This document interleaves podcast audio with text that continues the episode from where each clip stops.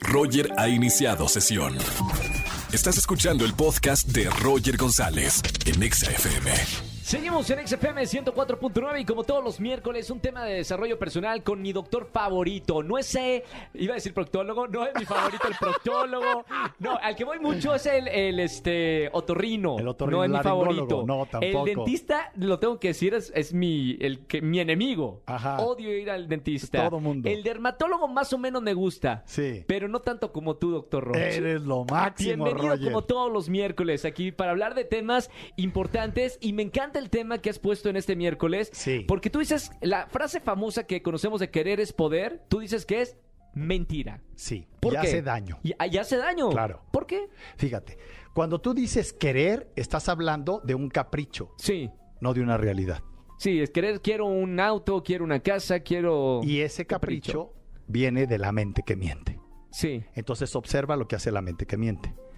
Tú quieres, por ejemplo, tener un millón de dólares o un millón de pesos. sí, Y dices, voy a trabajar durísimo hasta conseguir el millón de pesos, ¿ok? sí. Respuesta número uno. Si no llegas a completar el millón de dólares o el millón de pesos, la mente te dice, eres un menso.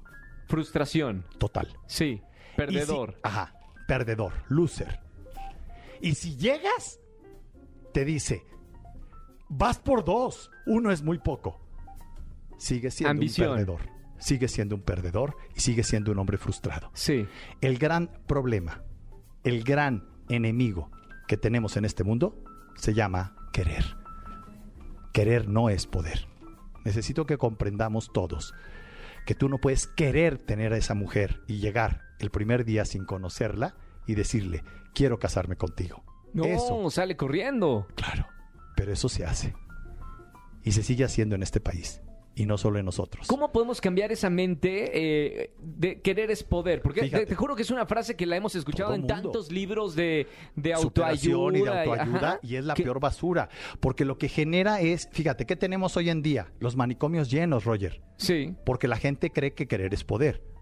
Y entonces, ¿qué sucede? Con los medios de comunicación que tenemos, hoy la gente a través de las redes sociales sabe en qué carro andas, dónde vives, qué tipo de lujo, qué es estar en un hotel de primer, qué es, cuáles son, y entonces... es verdad, antes no teníamos acceso, o sea, hasta hace 15 años no, no había eso. no había entonces, acceso a eso. No, no tenías ese deseo.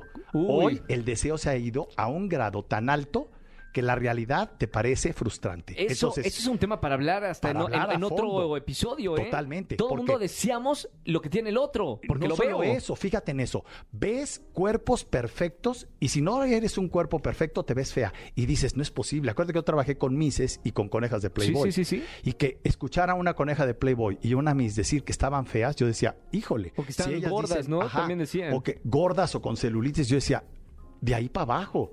Entonces, ¿qué nos toca a nosotros que no tenemos ni la mitad de ese cuerpo? Manicomio. Exacto, manicomio. Claro. Y las ves frustradas y haciendo locuras para mantener una figura que está en el querer, que Claro. es un deseo perfeccionista absurdo, frustrante y es tu verdadero enemigo.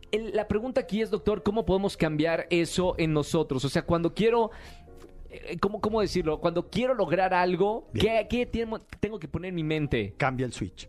Ajá. Pon primero la palabra. Poder.